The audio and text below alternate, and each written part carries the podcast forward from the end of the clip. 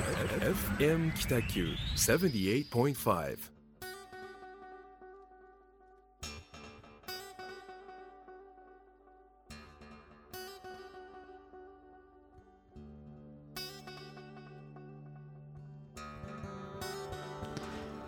はい皆さんこんばんは。始まりました。ホワイトスペース、えー、一級建築士の田村誠一郎とグラフィックデザイナーの岡崎智則がお送りいたします。よろしくお願いいたします。お。願いいたします。えっ、と、はい。今日も収録でですね、はい。えー今日のロケーションとしましては、あー室町シュトラッセっていうはいですね、あの非常にありがたいうん。お話なんですが、はい。あのまあ、空きビル再生プロジェクトとしてですね、はい。あの弊社たむたむデザインがもともとここ空きビルだったんですけども、まあ、今はもう1階にカレー屋さんと、うん。えー英会話教室とあと美容室はい。と、で2階にあのおたむたむセブンと、はい。あとプログラミングの事務所さんと、うんあとフェイシャルサロンさんがうん。入ってますね。で3階には、えーまあ、共有ラウンジと、うんおレンタル会議室と、うんあと室町手術さんというあの、まあ、エステサロンさんエステサロン。が入ってます。はいでさらに今収録している場所はあのここの屋上屋上ですね。ね。うん。はいうんなので今も電車があこれ新幹線ですね。新幹線ですかね。はい、通ってますね。音が聞こえるかと思いますが、まああの逆にちょっとこの臨場感をうん。そうですね。味わいながら、あ聞いていただけると嬉しいなと思います。はい。今もう完全に外で、あのーリバーウォークとかが見えてるんですよね。いやー面白いですよねはい。青空収録ですよ。すごいですね。面白いですね面。白いですね。西小倉駅が目の前にあって。です。ね。この室町シュトラッセのビルの屋上から見えるものはあの、うんまあリバーウォークと,、うん。えー、と西日本工業大学の、はいまあラボ島ですかね。あとは河合塾さんでしょ。えー西小倉駅うん。とまあローソンとかセブンとかですね。そうですこの辺のね。ものが全て網羅できるという。いやもう本当今のこの時代にすごい適した収録方法というか、はいはい。あの密接ちゃんと距離もあり、そうですね。はい、密集もしてないし、そうですね。3密回避の三密ためにですね。はいまあスタジオではないはい屋外で、そうですね、えー距離を取りながら、まあ、換気抜群というか、まあ、屋外ですからね。そうですはい。ね、、すごくいい環境で、うん。えーラジオ収録はい。させてもらってます。はい。どうぞよろしくお願いいたしおます。願いします。はい。えっと1ヶ月どんな感じでしたか？そうですね、あのーうん。まあ、緊急事態宣言が解除されてから、はい、まあ、ゴールデンウィーク明けというか、まあ、6月入ってからですかね、うん、結構たまたまデザインのその設計業務はいがですね、すごく忙しくなりました。へえ、なんか2日に一遍ぐらい新規案件新規相談が入ってくるようなイメージで。コロナの関連でってことですか？だと思います。というのも、まあ、3月4月と、うん。まあ、5月初旬ぐらいまではやっぱり結構自粛モードではいはいはいはい、もう本当にあの今進行中の現場もピタッと止まったり、えー新規案件の相談も全くないし、うん。なんか経済が本当に止まったはい感じではあったんですけど、うん。やっぱこういろんな事業者さんとか、まあ、個人でもそうなんですけど給付金、給付金、ん？うんうん。給付金。給付金とか、はい。補助金とか、はいあーきっと多分その手元資金がちょっと増えたんじゃないかなと。なるほど思います。なので、やっぱこう動く方は今動こうということじゃないかなと投資的な意味でそうですリねノリノベーションとか。はい、うん。でまあ新規案件が2日に一遍ぐらいで相談が来るっていうのはやっぱり住宅系が多くてですね。へうんその多分思うにあのーまあテレワークとうんかうん。あー外に出ない時間帯が増えるっていうことは、はい。それだけこう自分の家をはい。あのどれだけよくしたくなるかっていう。充実させたいみたいなはい。ですね。だから、うん。まあ本当にあのある意味このコロナにおいてうん。真剣に考えるようになったのは、うんあ自分の住宅をいかにこう豊かに暮らせるかみたいなところが結構今につながってるんじゃなないかなと思います。なのであの住宅の、まあ、新築もそうですしリノベもそうですし、はい。結構そのプロジェクトが増えてきてるっていうのはうん。ありますね、へこれコロナ禍の影響だなっていうのはすごく肌に感じてます、なるほどなるほど、うん。なんか僕もその自粛中ステイホームみたいな時って、はい。外に今まで出出なかっえーと出てたじゃないですか、はいはい。で出なくなったから、はい。家計の消費額が変わったかっていうとあ意外に変わんなかったんですよ。ちょっと刺身買ったりとか、はいはい。お花屋さんでなんか花買ってはい。花瓶に入れたりとかして、はいはい。んで結構まあこう精神的にいい感じになったりとかしてたんですよ。そうですね。うん。うんうんうん。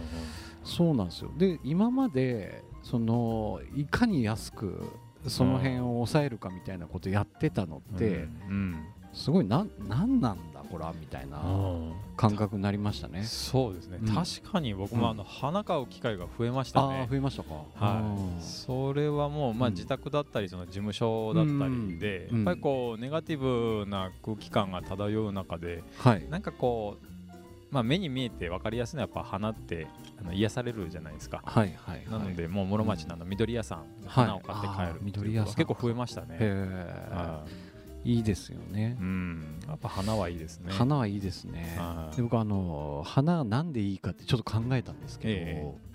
僕らその1ヶ月2ヶ月ぐらいもう停滞してたじゃないですか、はい。でも花ってずーっと輝いてるじゃないですか。枯れはしますけど、うんうんドライにすればいいし、うん、はそのなんか輝きに感動したんじゃないかって思ってい、なるほど、思ってたんですよ、なるほど。うん。うん。っていう中ですごい小さな幸せを見つけましたね。いやー、なんかわかりますね。僕、うん今日実はあの、はい。愛の島にはい仕事で行ってたんですけへど、愛の島って、うん。まああの小倉港というか浅野港から、はいはいはいあ船で30分ぐらいで着くうんんですよね。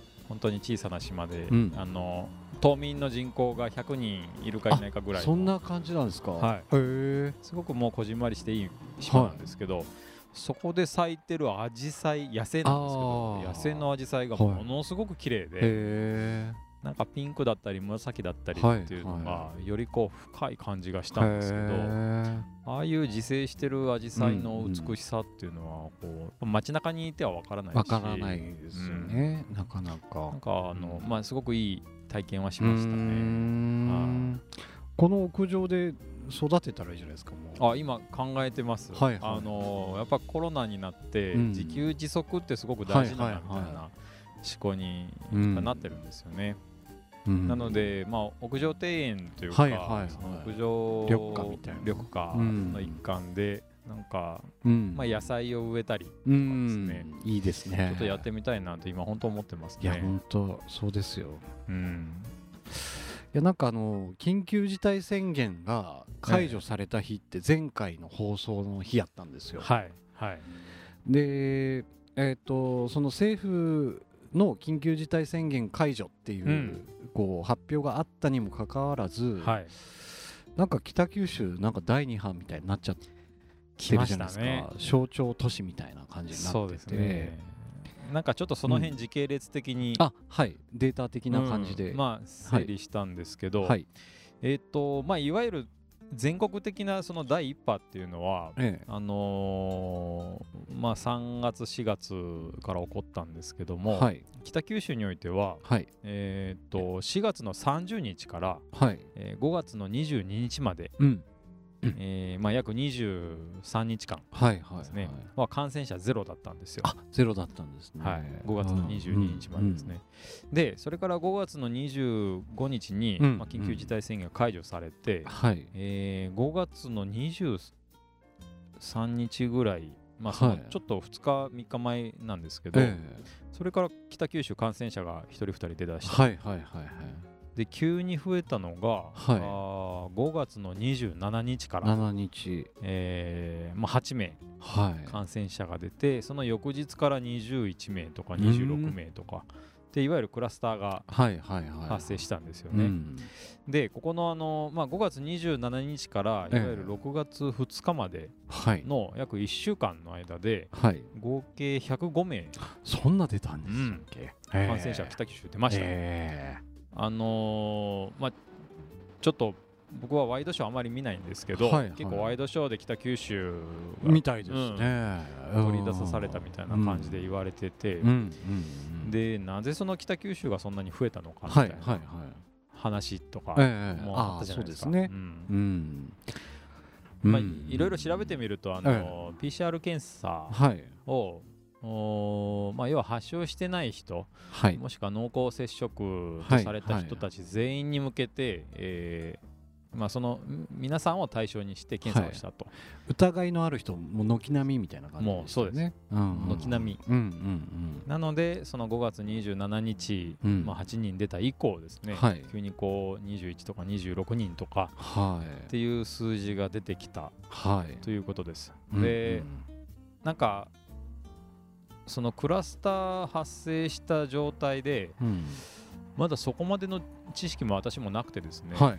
あのーいろいろなんでこんな北九州だけ出るのかはいはいはい調べるええとやっぱりそういうことで、うんえー濃厚接触者うん。もしくはその感染の疑いのある人を、みんなこう要は洗いざらいうん。検査してもう出してると。カレーのいい匂いがしますねこれギタンジャリさんですね。すか。すいませんい話。1階のギタンジャめちゃリさんのめちゃいい匂いがあのケータリングもできますから。あそうなんですか。はい、カレー食いてえ。すいません。お腹空きましたね、はい。そうそうそうなんですよね。NHK の特集でもありましたもんね、うん。うんなんか北九州だけなんでこんなに発症してるのか出るのかっていうん。ではい。あのーまあ、全国各地からですね、はい。僕宛てにも、いや、北九州大丈夫ですか来ました来ました。僕もほんとね、はい心配ごし、あのいただいたメールが来ました。嬉しいですね。もう本当嬉しいなと思いました。で、まあ、その反面ですね、あのーなんか、北九州はやばいぞみたいな、はいはいはい。当然雰囲気も出てくるわけで、うん。えーまあ、なんかこの辺からそのこう県外ナンバーの車に石投げられるはいはいとか、はあーいそうそう聞きました聞きました。ね、そういう話もあったりとかで、なんかすごい悲しいなとは思ってたんですよね。うん。で、まあ、北九州が第2波が出ましたっていうあたりで、はい。結構その下関市長はい。とかがはいあの北九州には行かないでみたいな、はいはいはいはい。うん結構制限を出したんですよね。うんうんで、まあ、それは記事で見たんですけど、はいはいはい。まあ、し下関市長に限らずなんですが、あのやっぱりあらゆる行政のいわゆる首長はい。っていうのはあんまりそういう線引きしない方がいいんじゃないかなと思ってですね。その自治体単位の区切り方ってどうなんだみたいなことですよね。ですね、うんうん本当なんか僕はすすごくナンセンスだなと思いましたね。なるほど。っていうのも、うん。まあ、例えば下関駅とはい。お門司駅北九州の門司駅って、はい。はい。はい。はい。一駅なんですよ。確かに確かに。で6分なんはいですよね、あ乗6分でしたもうたったの6分なんですよ、はい。乗ってる時間が。はいでうん。当然そこの間で生活している、要は生活圏としてうん。通勤してる人っていうのはうん。1万人いるらしいんですよ、ね。へえ。1日あたり。はいはい行き来してるのが。はいはいはい。あその下関市長が、うん。その北九州には行かないでってういうん。移動制限をかけることで、はいいやいやあの生活するためにやっぱり移動してる方っていうのはいるので、まあ通勤で来てる人い。ますか。らねもう生きるために仕事に行ってるっていうだけなのに、うんうんやっぱ白い目で見られるとか、うんやっぱ迫害を受けるっていうそういう可能性が出てくる、はいはいはいまあ、実際あの、まあ、僕の周りにも下関の方はい非常に多いので、あー。そういう話も聞きましたし、うんだからあの行政単位でそのうん。線引きするっていうのはこれうん。非常に危険だなと僕は思いましたね。なるほどなるほうん。その移動してる皆さんが、迫害を受けるとか、はい。いわゆる県外。すごいね。一駅なのに県外っていうのはやっぱどこでもあるわけじゃないですか。確かに。うん、石投げられるみたいなそういう話も出てくるし、うん。だからそういう行政単位で線を引くことで、やっぱり民度の低い人たちが反応して石を投げるみたいあなー。しょうもない行動になってしまうんだろうなって思うと。なるほど。うん。まあ非常になんかそういう線引きするべきじゃないなとは思いましたね、まあ本当にあの対岸の火事みたいな、はいはいあはい。ーそんな思いを感じましたね。よね。今回、その政治というかその部長みたいな人がいて、保証するための政治、まあ当然その税金でいろいろなことを考えないといけないから仕方ないと思うんですけど、はいはい。そのやっぱりなんかそこに頼っちゃダメだなっていうのは感じましたね。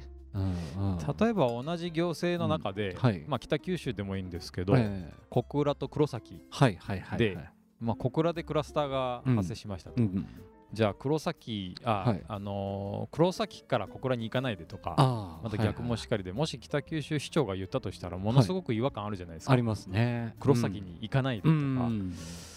なんかそうですね。その同じ生活圏内で線を引くこと違和感があるけど、それが行政単位になると、はいはい。なんか、うん。えー皆さん普通にあ行っちゃいけないんだって思ってしまうこの普通さ加減がすごく危険だなと僕は思いましたね。あの実際コロナウイルスにとってはい。行政なんか全く関係ないですからね。関係ないですからはい。ねあいつらはあの本当に自分たちがはい。繁殖してあの増えていくことだけで絞ってますから。だからあの純粋に思うのはやっぱり感染予防習慣、うんああ個人のはい、個人の人間単位はいですよね、はい行政単位では決してなくて、人間単位のその行動で、はい。やっぱこう徹底的に習慣づけて、えー広げるのを防ぐべきだなとはなるほど思いましたね。じゃないともういろんな迫害を受けるその県境とか、行政単位のその、はい。おまあ、区画のうん。中で生きている人たちはいっていうのがすごく悲しい思いをするなっていうのは思いましたね。うん。はなんかなんツイッターで見たと思うんですけど小倉駅通過する新幹線乗るの大丈夫とかっていう なんか意見があるらしいんですよいやそうなんですよ、ね。マジでって思いましたけどはいひどい風評被害ですよね。まあでもそこの風評被害も踏まえた上で、うん。今回のその北九州のモデルというかまあ、うんそのストロングスタイルみたいな、うん軒並み潰していくみたいなこそとを。決断したのは北九州市としては、うん。まあ嫌ですけど、うん。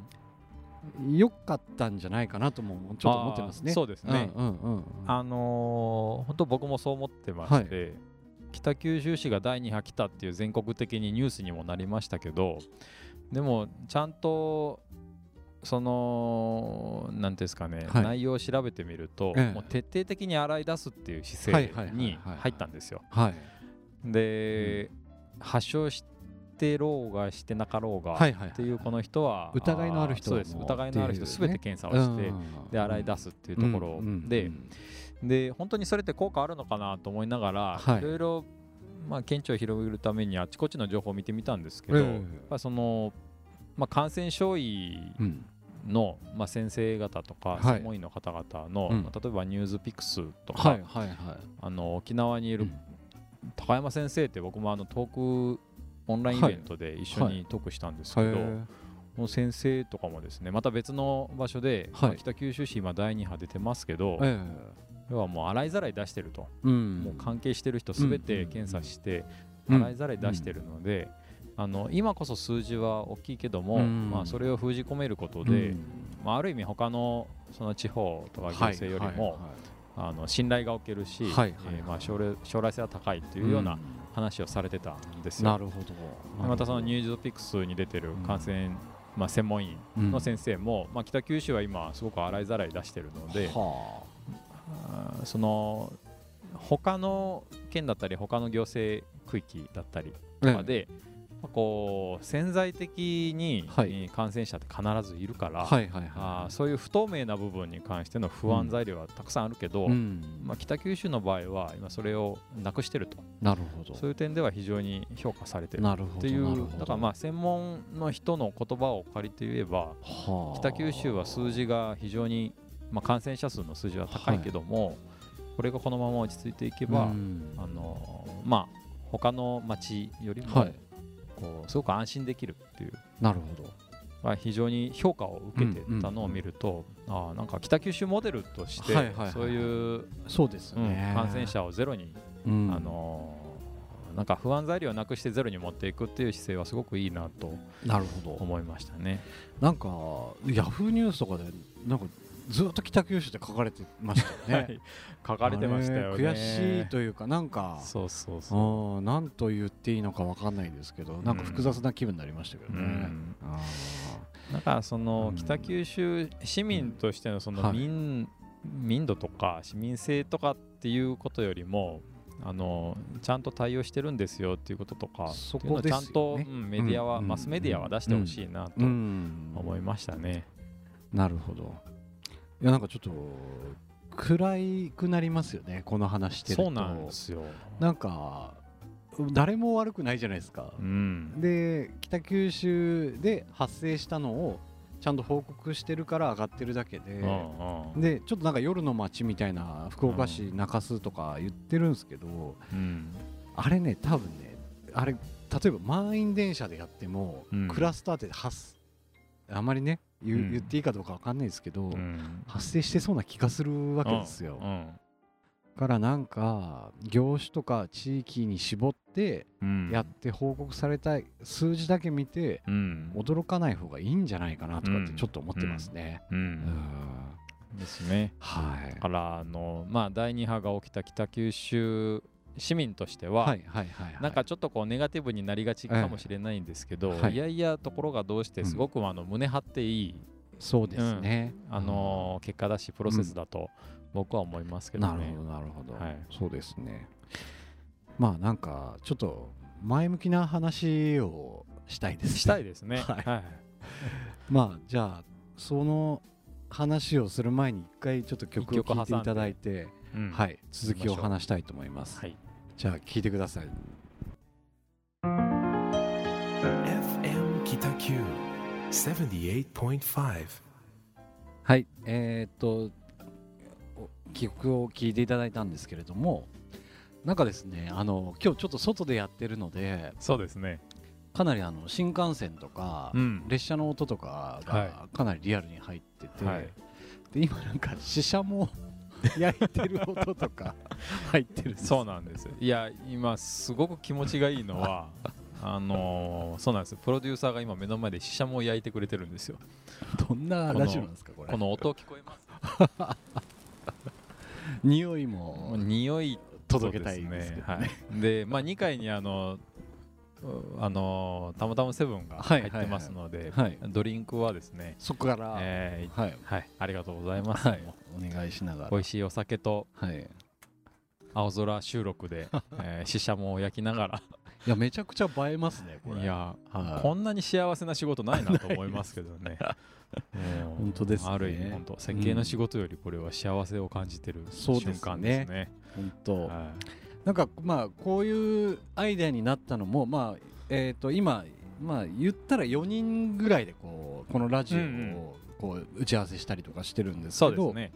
コロナがあったからこの発想というかこの企画になったっていうのもあるんですよね。そうですね。ですよね、うん。今までだったらやっぱこういう考えにならなかったと思うので、うんうんという流れがあって、うん。こういうラジオの収録ができたっていうのもまあ一つなんかうん。いろんな様式が変わっていく期待というかですね。そうですね。ね。FM 北九さんのスタジオにもうはい。3ヶ月、4ヶ月行ってないですよね。はい、ずっと収録でね。あの自宅からだったり事務所からだったりで。うんうんうん。まあ、今は屋上で。屋上で、まあ、チリチリししゃも焼きながらですね。本当にあのなんかこういう時代になったなってそうい。うのが、ある意味コロナのはい、おかげ。でおかげ、うん原始的にいうのは、はい。なっていってますよね。あるんですよね。うんうんうん。とはいえですよ、その今北九州が第2波の象徴都市みたいになってるさなか、うんうん。はい、あのそのヤフートピックとかでもすごい出てくるじゃないですか。はい、出ますね。で何も悪いことしてないのに、うん。出てくるみたいなそう、ことがある中で、うんえー、と次その、えー、と今医療体制とかうん。の目線では北九州モデルまあうん。よ良かったっていうこ声も僕も聞くんですけど、はい。じゃあ次経済復興のモデルになれるかって言ったら、うん。どうなんだろうみたいなところは正直あったりするんですよね。はい。でその田村さん的な目線でうんなんかうーそうだな。なんか今からどうしていくかっていういうことも含めて、うん。今までの流れとかを含めて、はい、なんかこう分けて考えたりとかってそうですしてね。ますか、ありますあります。うんうんうん。あのーまあ弊社たまたまデザインは、はい。あのまあ、せ基本設計事務所なんですけどうんいわゆる天体事業っていうこう、まあ、いろんな棚子さんと付き合いながら家賃収入を得たり、たまたまセブンという飲食業もやってたりで、はいまあ、こういうコロナ禍においてはもうい,、いろんな営業を受けてるわけですよ。はいはいはい。でその中でもやっぱたまたまセブンってこう営業しないといけないっていう中において、あのまあ、特に第2波の時にええ。すっごい言われたのははい。自粛しないんですかっていう、ああみ店を開けるはい、店をずっと今、まあ、ゴールデンウィークを明けてからはずっと営業してるので、うーん。この第2波においてもまだ自粛しないんですかみたいな。へっえていうのはねすごい聞かれたんですけど、はい。でもやっぱこういろいろ考える中で、うん。まあ、これもちょっと持論になるんですけどね、ええ。あの今いろんなところで話してる第3フェーズに入ってるっていう話をはい。するんですよ。第3フェーズ。はい。はい、でそのフェーズっていうのは、まあ、はい。活動のフェーズとして、ええ。でまあ、そもそもなんですけどね、あはい。の第1フェーズ。第1フェーズはい。が何かっていうと、はい。要は1月2月はいはいの、コロナに対する僕らが知識があんまりない状態、はい。えーっていうのは1月うん2月の第1フェーズっていうのは、あー無知。そうですね。恐れうん。なんですよ。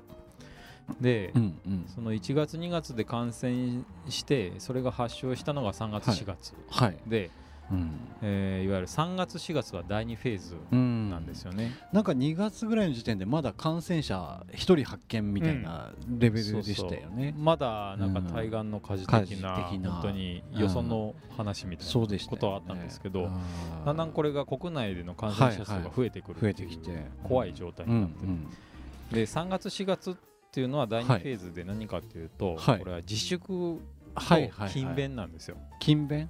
はい。はい。で要は自粛しながらはい。自粛っていうのはまあ経済活動を止めるっていうことですよね。はいはいはい経済活動を止めながら、うん。コロナとどうやって向き合うかとか、はい。コロナをどうコロナとどうやって戦うかっていうのを勉強した期間でもあるんですよね。その自粛とど。いう期間を用いて。でそれが3月4月。うん。ちょうど志村けんさんが亡くなったりとかして衝撃的な事件がありシましたよね。ョックでしたね本当に。なんかそういう時期が第2フェーズで、うん。でうん。今は第3フェーズってよく言ってるんですけど、えあのまあ、第1のその無知恐れで第2フェーズの自粛勤勉それを得てからの第3フェーズっていうのは身長退治なんですよ身長退治。はい、身長と退治で、はい。要はあの自粛勤勉の中で、えコロナがどういうものかっていうはい。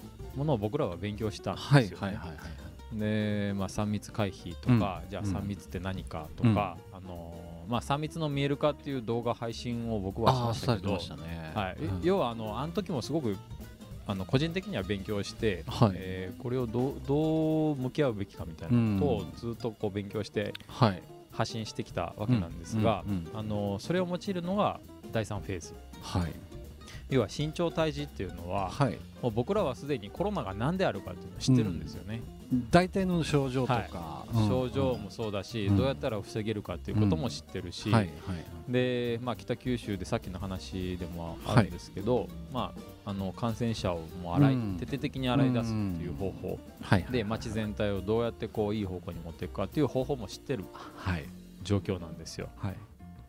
でこの第3フェーズっていうのは、まあはい。ゴールデンウィーク明けから始まったなと思ってまして、はいはい。要はその身長退治っていうのは、うんあーそういう感染予防習慣はい。を徹底的に身につけて、はいはいはいえーそれをかつコロナとどう対峙していくうかん。っていうところなんですよね。うんうんでここについてはもうあのすでに自粛をするとかっていうフェーズではない、なるほでから、まあ、弊社でも設計業務しながら、ええ。あータムタムセブンを運営しつついろんな人に自粛しないんですか？っていうことを聞かれたんですけど、はい。もはやあの、まあ、やっぱ経済活動を止めたら止めたでですよね。やっぱりしあのやっぱり死ぬんですよ、うんうんうんうんこう運営が回らないとか、あ資金調達難に陥るとか、で、まあ、全国でもすでに倒産した会社もあり、ね。うん、あの閉店した店もあり、でやっぱり命を落とすっていうか、まあ、首を吊るような社長も経営者も出てくるのでやっぱ経済活動を止めるイコールやっぱ死にもなるのでもうすでに自粛モードではないと。いやそこは本当めちゃくちゃ共感しますね、うん、そうなんですよ、うんうんうん、なので、はい、あのー、この第3フェーズにおいては、はい、慎重かつ大胆に、はい、やっぱこう社会経済を回していくっていう姿勢がすごく大事だなと、で当然、まあ、コロナっていうのはあのー、まあ、偏在してますので、えー、そこに対してはあ感染予防習慣を徹底的に身につけて。そこも含めてのあれですよね経済活動というか。そうです、ね、だからまあその局の前で話した行政単位で移動を自粛するみたいな話っていうのは僕は個人的にはすごくナンセンスだと思ってて。なるほどなるほど。個人的な意識が非常に大事じゃないと経済が止まってしまう。当然あの経済動く動かすっていうことは行政単位ではないので、はい、やっぱ下関に資本を持ってる会社さんが小倉で仕事したりとか、はい、店舗展開してたりもするし、まあその逆もしかりですよね。なのでそのなんか行政単位で仕切るっていうことはすごくナンセンスだと思ってて、まあこうただ単純にウイルスは個人個人で、はいえ広がっていくもんですから、もう個人があ感染予防習慣、マスクをつける、徹底的に手を洗う、えー僕はあのコンビニとかスーパーとか、はい、まあどこでもそうなんですけど、買い物してくると、はい、家に帰って必ずあのアルコールウェットティッシュで拭き上げるんですよ全部商品。商品を、はい、は買ってきたもの全部拭き上げるんですよ。そうしないとこう外でもしかしたらコロナウイルスが持ってるかも、まあまあ、ついてるかもしれないと一回吹き上げる。っていうことがこう安心につながるですね、目に見えないものですから、まあそういう生活習慣を身につけながら経済を回していくっていうフェーズに入ってるのでなるほど、あのむしろ人間対コロナの今戦争そうですね。ですよね。侵略された未知のものに対して、はいえー、対策が分かったっていう状況で人間はこれに対して対峙していく。っていう姿勢が今の時期だなと第3フェーズ思ってます。はい、なるほど、はい、なので、まあ、今から自粛するっていう人が、まあ、いれば全然それはあのその人の考えなので、何もおはい、お咎めはないんですけど、まあ、尊重もしますけど、え僕個人はもうコロナと戦っていく、でウィズコロナっていうことですね。ウィズコロナですね、はいはい、だからそれに対する対策も知ってるから徹底的にそれをやっていきながらも、えー、経済活動を活性化していくっていうのが、うん、なんか僕らの使命じゃないかなとは。いやそうなんですよね、はい、思いますね。あの明治時代のスペイン風邪っていうのがあって、うん、はいでスペイン風邪が流行った時も、はい、みんな手洗いうがい、うん、マスクっていうのがなんかこう徹底したらしいんですよ、うんうんうん、あの日本として。はい、で結局それが一番防げる方法っていうのはなんかもう多分100年前ぐらいから分かってるんですよね。そうですよね、うん、で誰かから移されるかもしれないし移すかもしれないっていう世界でこう生きてるじゃないですか。うんうん、で今インフルエンザとかスペイン風邪って結局インフルエンザだったみたいなことを言われてるので、はい、それでワクチンが開発されたりとかして今みんな安心してるけども、でもそもそもその人間が普通に生活する上でその人と接する機会があるっていうことは、何か移されるかもしれないっていうそれがスタンダードで生きていくっていうのは、もしかしたらもう今後常識になっていくかもしれないですよね。うんですね。今日田村さんと僕は面と向かって話してますけど、うん、ねなんかこう解放してないその密室だったら、もしかしたら同じ病気にかかるかもしれないから、そうですね。っていうなんかそれがスタンダードで僕はあってほしいなと思いますね。そうですね。で、まあ、そのあ、うん、第3フェーズっていう話を今お話しされたと思うんですけど、はい、で今は対峙してるじゃないですか、はい、で今から経済活動とかっていうところになると思うんですけど、うん、その第4フェーズみたいなのってイメージされたりとかしてますか、うん、あそうですね、はい、あの第4フェーズっていうのは、はい、いわゆるワクチン。ワクチン、はいはい、が開発された時点から第4フェーズが始まるなと思ってます。はいはいはい、でそれっていうのはいわゆる、うん、あのまあ、ニューノーマルっていう言葉がよく出てますけど、えあの本当のニューノーマルが始まるのは第4フェーズ、うん、で、まあ、第1第2っていうのはニューノーマル考えつかないんですけど、うん、今すでに第3フェーズに入って、はい、そのニューノーマルってこうこんな感じじゃないんかみたいな、まあ今から話す内容で、はい。はい、あのまあ、例えば飲食飲食業とか、はい、イベント業界とか、ええ、あのまあ、観光事業とかってすごい大打撃を受けてる事業はど,、うどうあるべきかみたいな、僕らのスタンスもちょっと話そうとは思うんですけど、あのー、なんかその第4フェーズにおいては、そのニューノーマルとしてそれが定着していく、っていう状態じゃないかなとは思ってます。なるほど。なので第3フェーズっていうのはワクチンができるまで、はいはいえまあ、感染予防習慣を徹底的に個人個人で身につけて経済活動を徹底的に回していく。っていうのが第3フェーズ、うん、あの要はコロナとの戦争だと思いますね。はい。はい。はい。それを徹底的にやっていくっていうことで、うん、あのまあ、僕個人的にはもう自粛する時期ではないと思ってますね。なので、まあ、第4フェーズはい。まあ、第5フェーズはないと思ってて、はい、第4フェーズはもうワクチンができた以降のニュ、うん、本当のニューノーマルが始まる時代だと思ってます、だから第3フェーズはそれに向けて、えー、戦いながらどうあるべきかっていうのを本当のニューノーマル第4フェーズに向けて、あのそれぞれの飲食観こう、まあ、イベント業界なんかは必死に考えていかないといけない戦っていかないといけないいけないですね。感じですね、はい、トライアンドエラーを繰り返す時代じゃないかなそうですね、うん、思いますね。なんかその第4フェーズに今差し掛かってると思うんですけど、はい、そのワクチン開発される、はい、でその実際に人に使っていいかどうかみたいなその、うん、ねなんかこう治療の実験みたいなとかも含めて大体なんか1年ぐらいとかって言われてるじゃないですか。はいはい、で1年経済止めたらもうみんな食っていけなくなるからそこを考えた上で活動というか行動していかないといけないって僕は思ってまして、うんうん、で結構ねあの僕クライアントさんでいろんな業種さんがいるんですけど、うん、そのコロナになった後いろんな人と話してて、ちょっとね僕が思ったあの事業転換というか、はい、そのまあ、コロナじゃなくてもですね、うん、今後その別のウイルスが出てきたとして、うん、どういうふうにしてたらいいかっていうのをちょっとなんとなく考えてるんですよ。うんで、えっ、ー、とざっくり言いますね、はい、小売業は、はい、店頭販売のと別に通販っていう考え方持っとかないといけないと思うんですよ。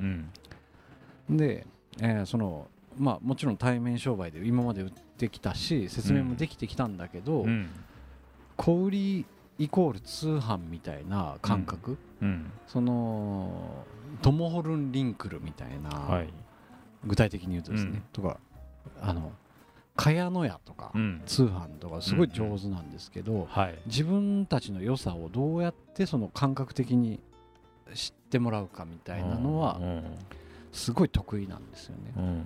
うん、っていうのが小売業、うん、で飲食店は、うん、えーと、今までは店の中に入ってきてもらって、そこで食べてもらってお金をいただく、っていうのが何の価値を提供してたかって言ったら、うん、ご飯の美味しさだけじゃなかったはずなんですよ、空間も含めて演出でいくら、まあ言うたらこの原価代プラスアルファが何なのか、うん、とあとその人がご飯食べる時って人と誰かと食べる時って、うん、ご飯代じゃなくて多分こう営業費みたいなのがこうね、うん積み上げされてたと思うから、はい、その田村さん例えばこうタムタムデザインタムタムセブンで提供してるのって飯だけじゃないはずなんですよね。そうですね、うん。うん、この店知っとるあなたがいいとかっていうプラスアルファの演出が必要だと思うので、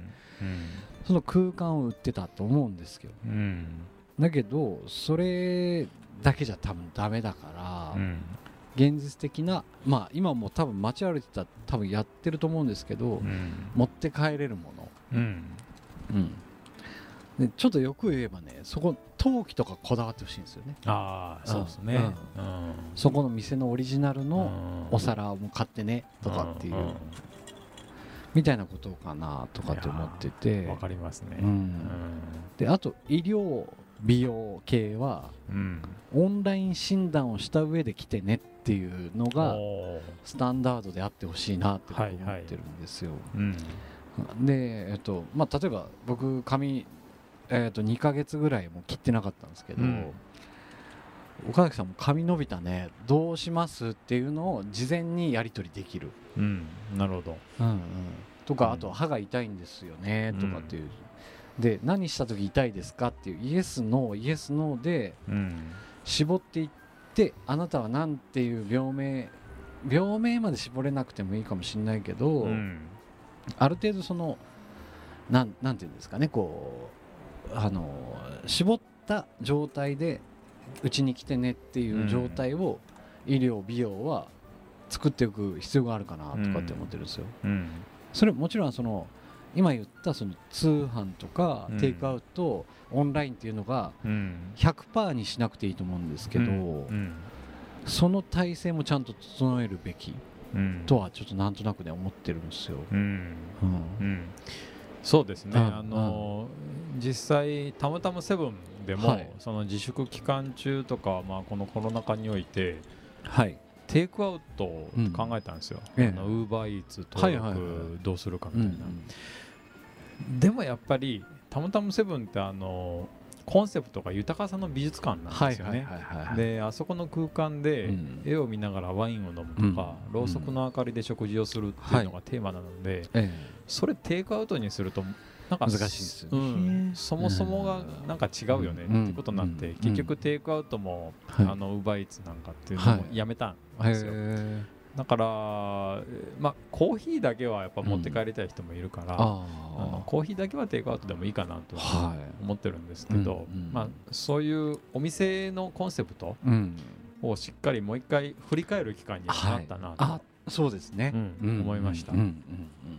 なので、まあ、ウーバーイーツにも当然登録もしてないし、はい、あのテイクアウトの,、あの提供もしてないし、はい、あくまでたまたまセブンっていう、うん、まあ、桑園はじめ君の絵とか、うん、あの松下弘樹さんの器とかをしっかり感じながら、はい、美味しいもの美味しいお酒を感じて、あの場所でまあ、豊かをこう美術館としてですね、うん、体感してもらうっていうのがあの基本コンセプトなのでそ、ね、それはもうぶれずにいこうという、まあ、社内でのあの会議の中でもそう決定しました、ね、なるほどなるほど、はい、なんかあれですよね。経費のその項目考えたらすごい分かりやすいと思うんですけど、はいはい、個人の飯自分だけが食う飯って別にその空間じゃなくてよくて、うんうん、なんかスーパーで食う380円ぐらいの弁当とかでよかったりするじゃないですか、でそれって多分腹を満たせるだけなんですよ、ね。うん、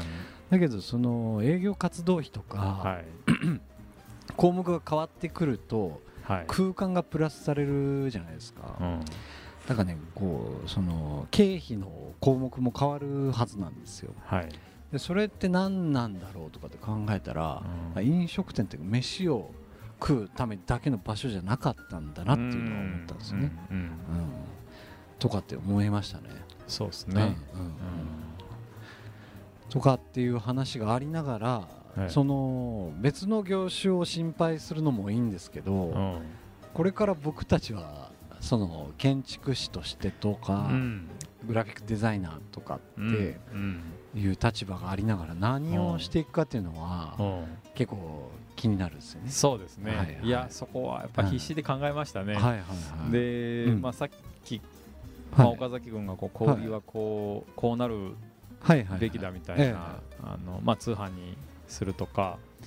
まあ、飲食はテイクアウト、まあ、医療はその初めにオンラインで診断を受けてみたいな話もありましたけど、そうなんですね。僕もいろいろ考えてその、はい、今すごく大が大打撃受けてる飲食とかイベント観光、はい、っていうのはどこれからどうあるべきかなっていうのを考えていくと、うん、観光もね、うん、観光もですね、うん、考えていくと、まあ、飲食っていうのは、はい、その本当は密な空間作らないと収益上がらないのに、ね、密になっちゃだめって言われてる以上じゃあ密にならない方法で収益を上げないといけないっていうのは、やっぱりそのテイクアウトとか本当に通販になるしかないんですよね。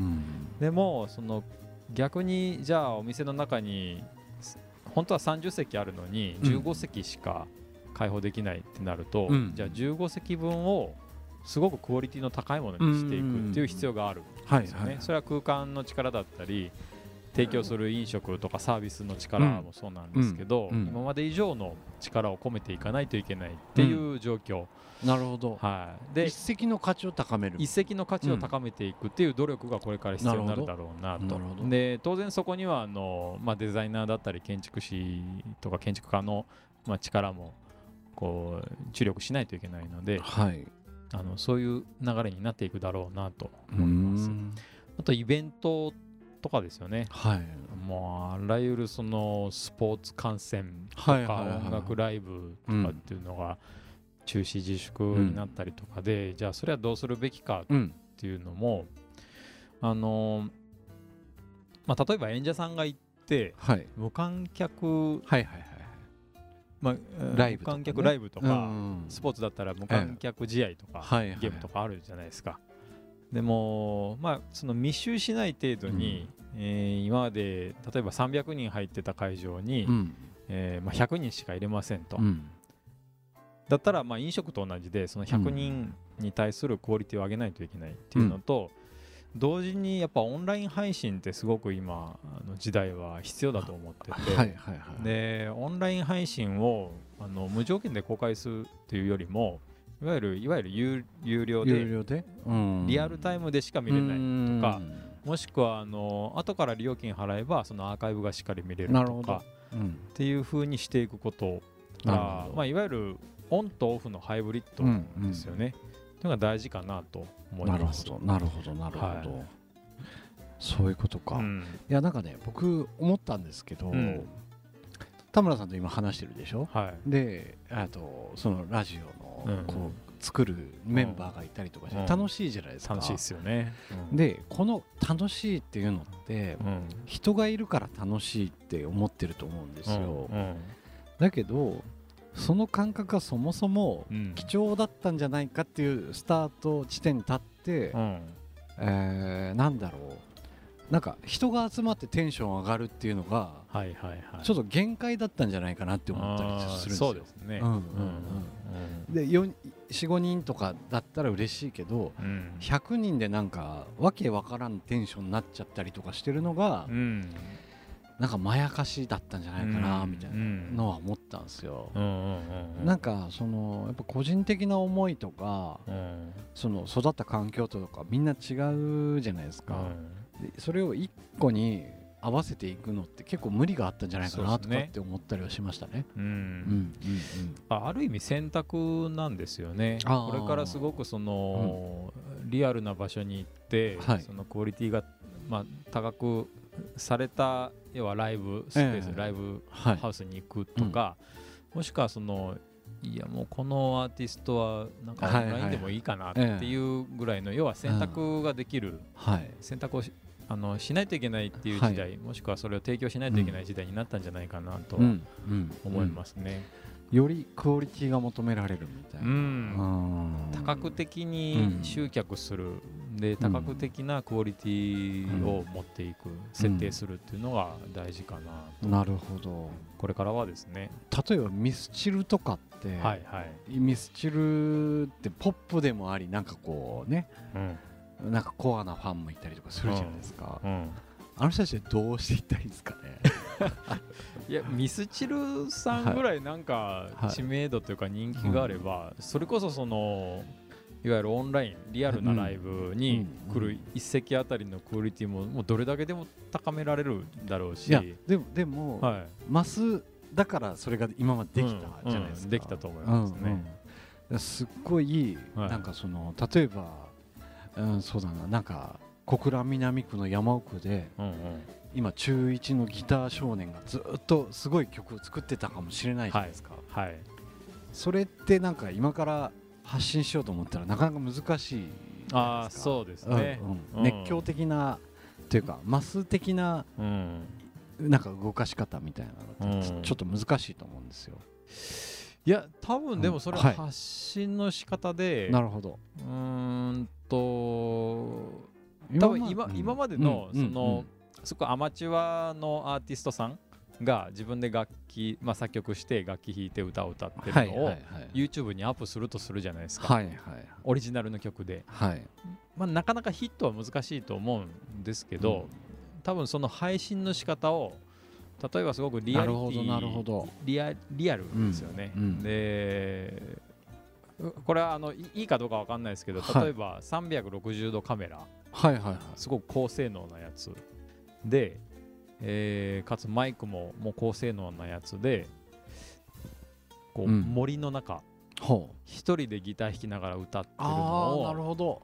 なるほど。360度こう見れるっていうようなすごくハイクオリティな表現で持っていくと多分定点であの iPhone で収録してるっていう動画よりもすごくクオリティは上がるはずなんですなるほど。だからまあ、自分のスキルプラスその環境とやっぱテクノロジーがすごく必要な時代には当然なってて、あのどれだけリアルに伝えられるかっていう。でこれからあの 5G になるっていう話なので、うん。はい、前回の、あのー、小野さん、小野さんの話もそうだし、これからどんどんどんどんオンラインがリアルに近づいていくっていう 5G のこの、まあ、時代を使ってはい、どれだけこうスペシャルなあなんか配信ができるかなっていうのは一つミソだと思います、ね、なるほど。なんか今僕田村さんの話聞いてて、はい、強烈に思ったことがあって、は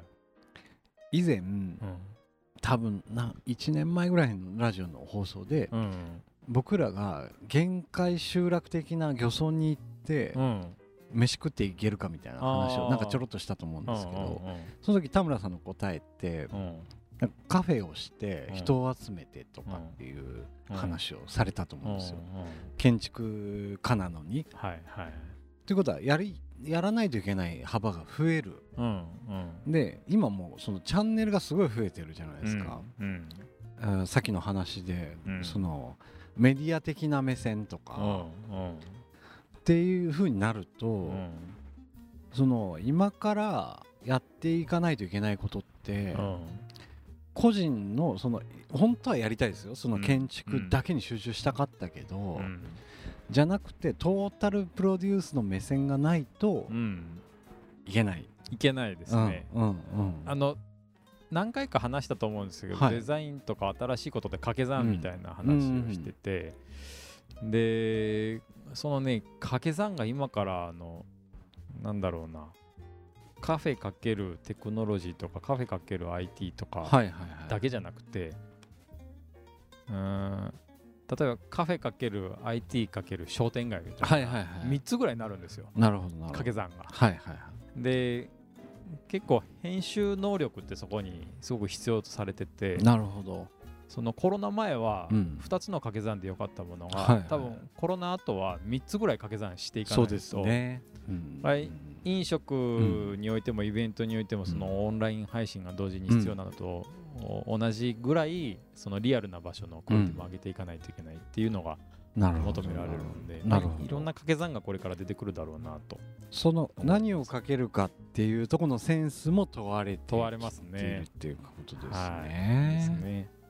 なるほど。なんかでも、うん、こ言葉で答えとして言うとするならば、はい、編集能力ですね、うん、編集能力ですね、うん、自分が何であるか。例えば僕だってグラフィックデザイナーであるし、うん、まあなんかねその街づくりが好きとか、っていうキーワードをちゃんと編集できて発信できた人が、今から強い。今から強いですね、だから人が集められる、はい、そのオンラインでもありオフラインでもあり、うん。そうです。だからあの、今からの時代建築士は本当にリアルに設計するだけじゃなくて本当にバーチャルな仮想空間の中でも設計できるようにならないと、はいはいはい。まあ、いわゆるアフターコロナの時代ではもう活躍できないと思います。うん。うん、なるほど、うん、いや今日なんか発見がありました。あありました。はい。ありがとうございます お礼言われても、うん、答え答えではないかもしれないけどそ。こを目指さないといけないなそうですね。そこを目指さないといけないですね、あのやらないといけないことが増えたっていうのは間違いないので、それをどういう目線で切り開いていくか、ねね、ツールが便利になったからこそ、やらないといけないことが増えるのはま間違いないので。そうですね。はい、はい。はい、という感じですかね。なんかすごい分かりやすかったですね答えが出たような気がします、うん、なんかそうですね、うん、次の時代に向かってやるべきことっていうのはそれぞれ見つかったんじゃないかなと、あのまあ、見つけていかないといけないんですけどね、はい。頑張っていきましょう。はい。なんか今日は2人で話せてよかったですね。なんか屋上で落ち着いて、はい。まあ今までゲスト来てもらって意見いただいたりしてましたけど、改めて、はい。ちょっと来月はどうなるかわかんないですけど、わかんないですけど、はい。来月もここがいいな、うん、毎毎月ここがいい。毎月ここでいいですね、うん、と思いましたね、はい、という感じで今月も、あのホワイトスペースなんか発見がありましたので、はい、今日は良かったんじゃないかなと思ってます。ね。はい、うん、まあ医療従事者あの福祉系の皆さんにも感謝しつつ、はい、そうですね。ね。うん。えー、次の時代に向かって、はい、えー、ひたむきに走ってまいりましょう。はい。はいということで今日もホワイトスペース1時間本当にありがとうございました、はい、ありがとうございました。失礼いたします。はい失礼いたします